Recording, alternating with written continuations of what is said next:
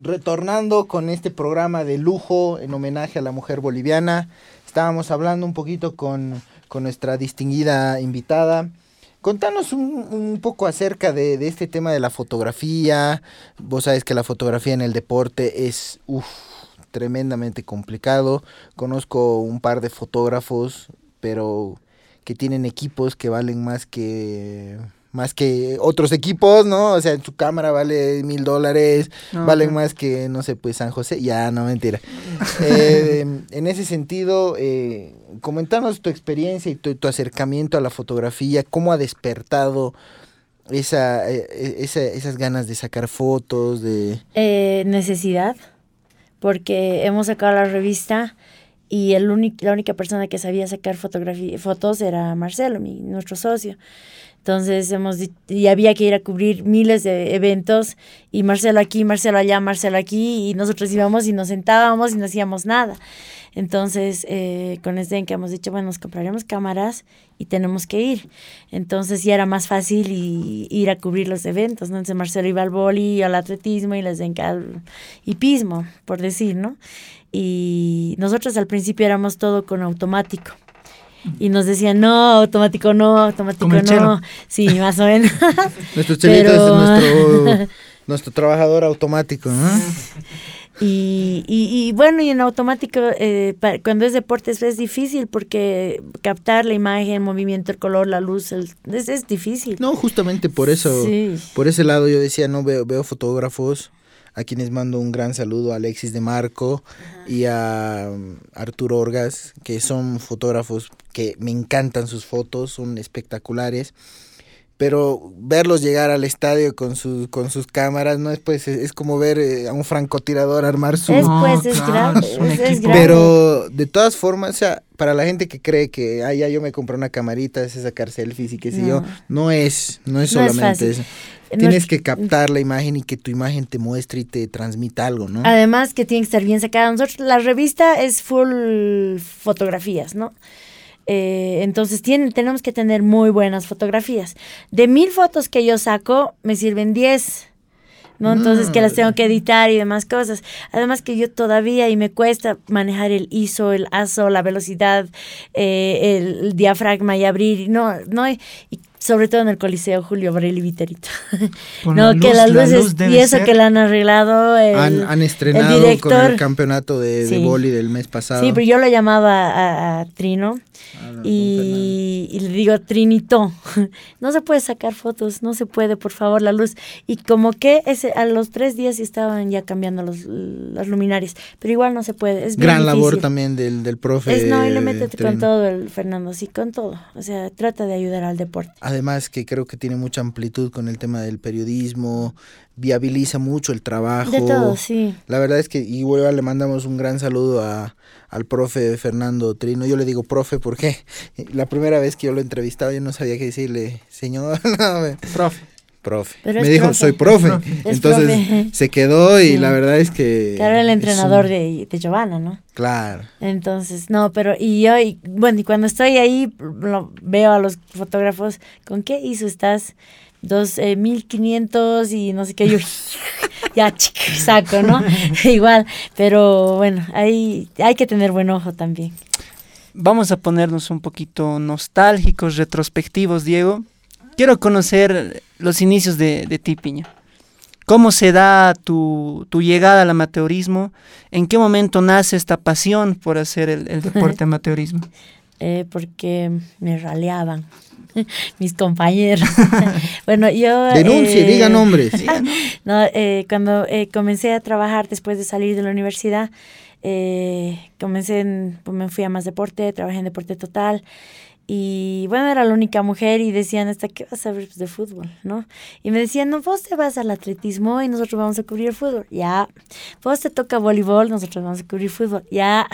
¿No? Entonces, como me mandaban a todos los otros, a todas las otras disciplinas deportivas, yo era feliz y, y aprendido, ¿no? Y como que creo que sé más que una gran mayoría de nuestros colegas de lo que se tratan las otras disciplinas deportivas, porque estoy en esas, ¿no? Estoy con ellos, estoy con los deportistas y, es lo mío. Ahora, si tú me mandas ahora al fútbol, mucho ya he perdido actualidad. He cubierto fútbol, he sido la única mujer en un camerín cuando Goicochea salía con su toallita a la ducha y era la única y todos los periodistas hombres ahí, digamos, ¿no? Lo he hecho, hecho puesto dos, hecho, pero no, lo mío es ahora el amateur.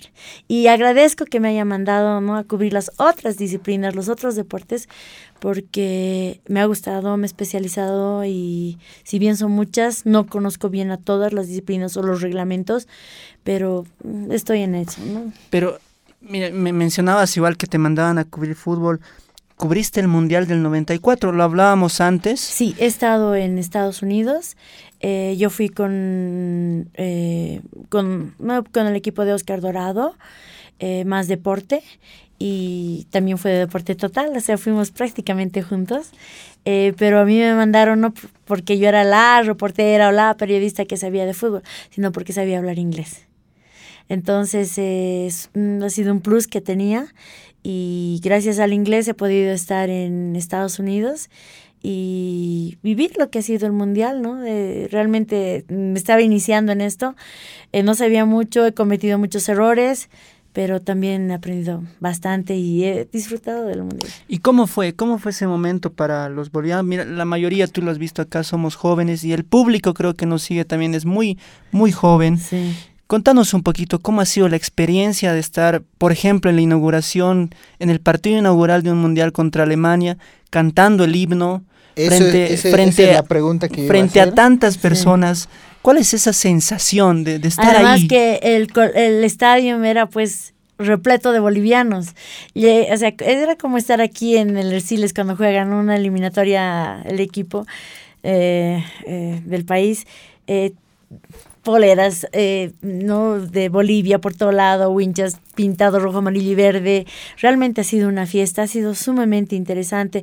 Hemos ido a, eh, ¿no? a visitar a varias familias de, que vivían por en Estados Unidos, en Washington, y ellas se, confeccionaban sus poleras rojo, amarillo y verde porque no habían de, no tenían de dónde comprar, ¿no? Mm. Entonces, eh, lo que ha, ha significado ha sido realmente interesante. Creo que todo el país ha estado ahí presente y bueno, cantar el himno en una inauguración no tiene precio, ¿no?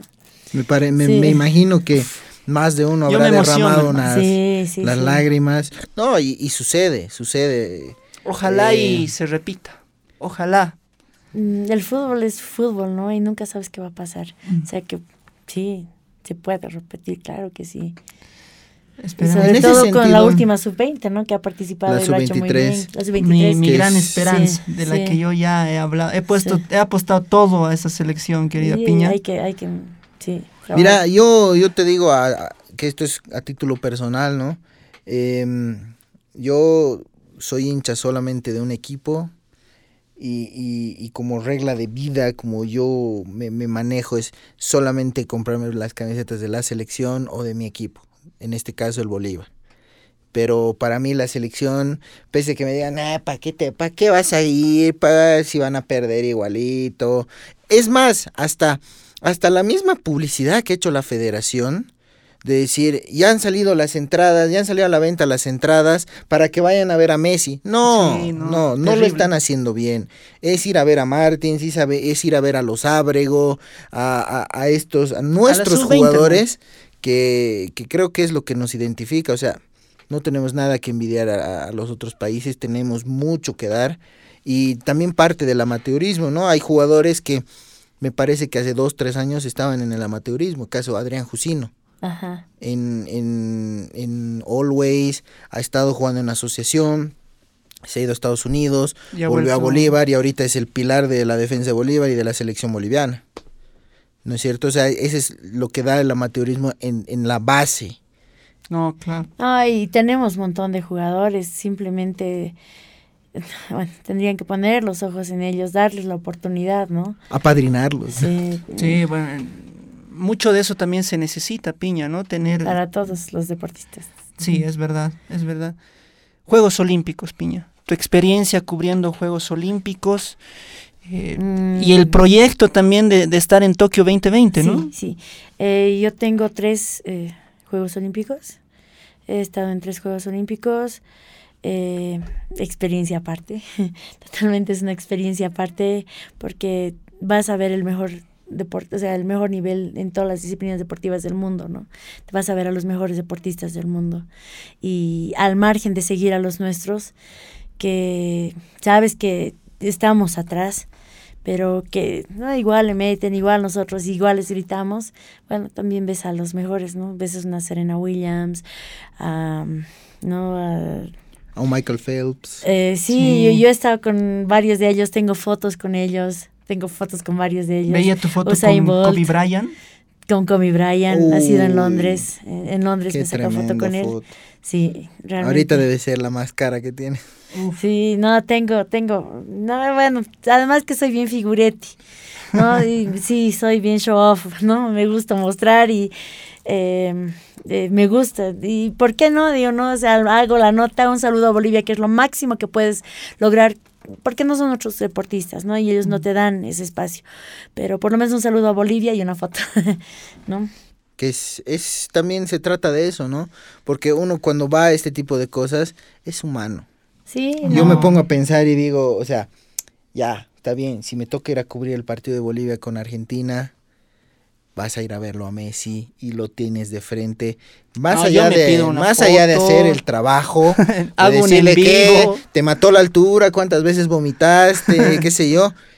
¿Te puedo robar una foto? Claro. Obvio, yo, no, yo no, yo no, yo no, yo a mí, no, no, la verdad nunca me han criticado, espero que no lo hagan. La gente yo la verdad estoy en tu lugar y, mira, yo también me hubiera sacado una foto con Kobe. Es más, hasta le hubiera tratado de manguear la polera. No, yo, esa es la eh, realidad. Con Zayn, con Zayn Bolt he tenido una anécdota eh, bien especial, o sea, ¿no? Porque ganó, era, fueron los últimos eh, 100 metros en Río de Janeiro y, y bueno, fuimos a, a, esperarlo. Nosotros fuimos a la foto porque lograr la nota con él es bien difícil. Entonces fuimos, lo esperamos y en la zona mixta van, es como un laberinto, ¿no? Van uno. Hacemos, debí esperar unas dos horas y éramos las dos últimas con Mayra Cole. La conocen a la voleibolista, y, y las dos esperando ahí. Llegó a nuestro lugar y le decimos, una selfie, por Teníamos una barra, o sea, lo último del celular, lo último. Decimos, una selfie, por favor, que no se había sacado foto con absolutamente nadie, porque es un lugar donde no lo haces. Se respeta, ¿no? Hay principios. Y él nos mira, ya, viene, Jack, Jack, y se muere el celular. Yo me emocionó tanto que le gritaba, I love you, I love you, I love you, I love you, y la gente se ha dado la vuelta y empezó a seguirlo, ¿no? Y querían sacarse, creo que se lograron sacar algunas selfies también con él.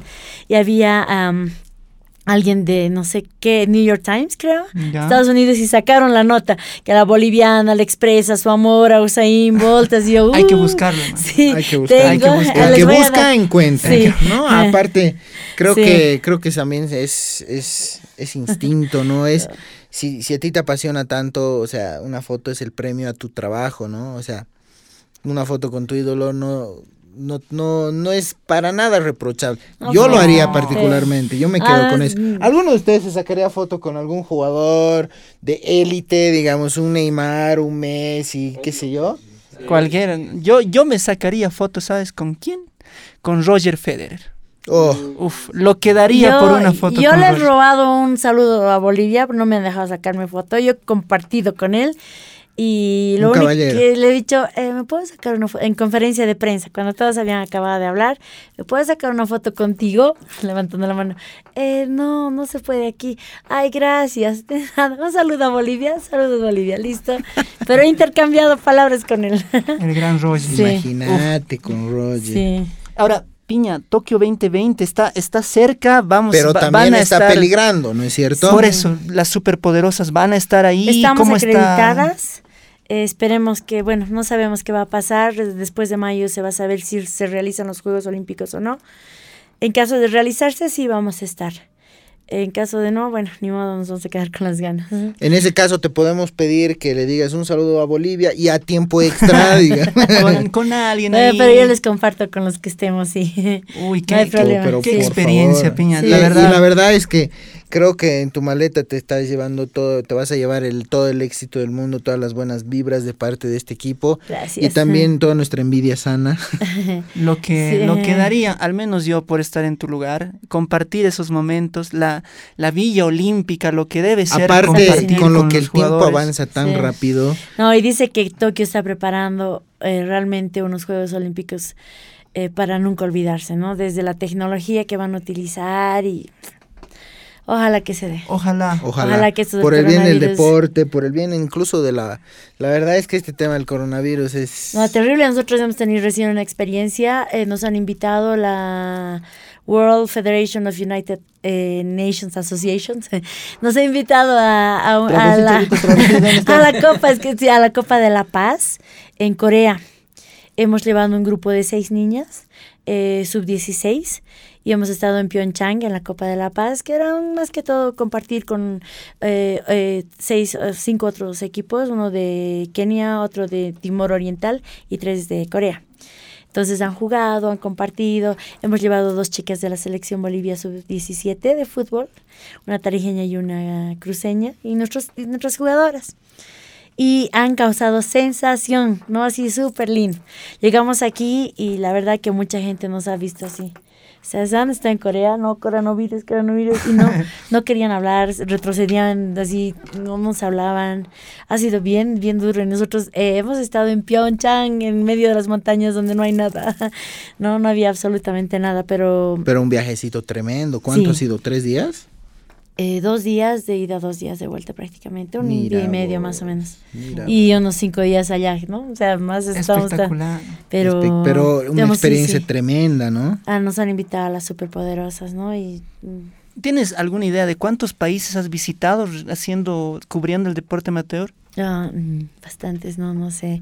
Entre esto y lo de la academia, de la escuelita, em, son bastante. El año pasado nos hemos ido a Alemania también. Como superpoderosas hemos llevado un equipo de 11 jugadoras y nos han invitado, ¿no? O sea que... Lindo.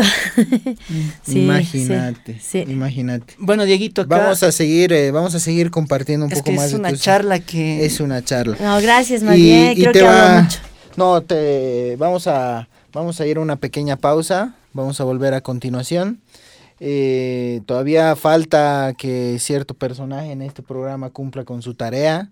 La semana pasada le hemos dado tarea porque se puso a criticar de más.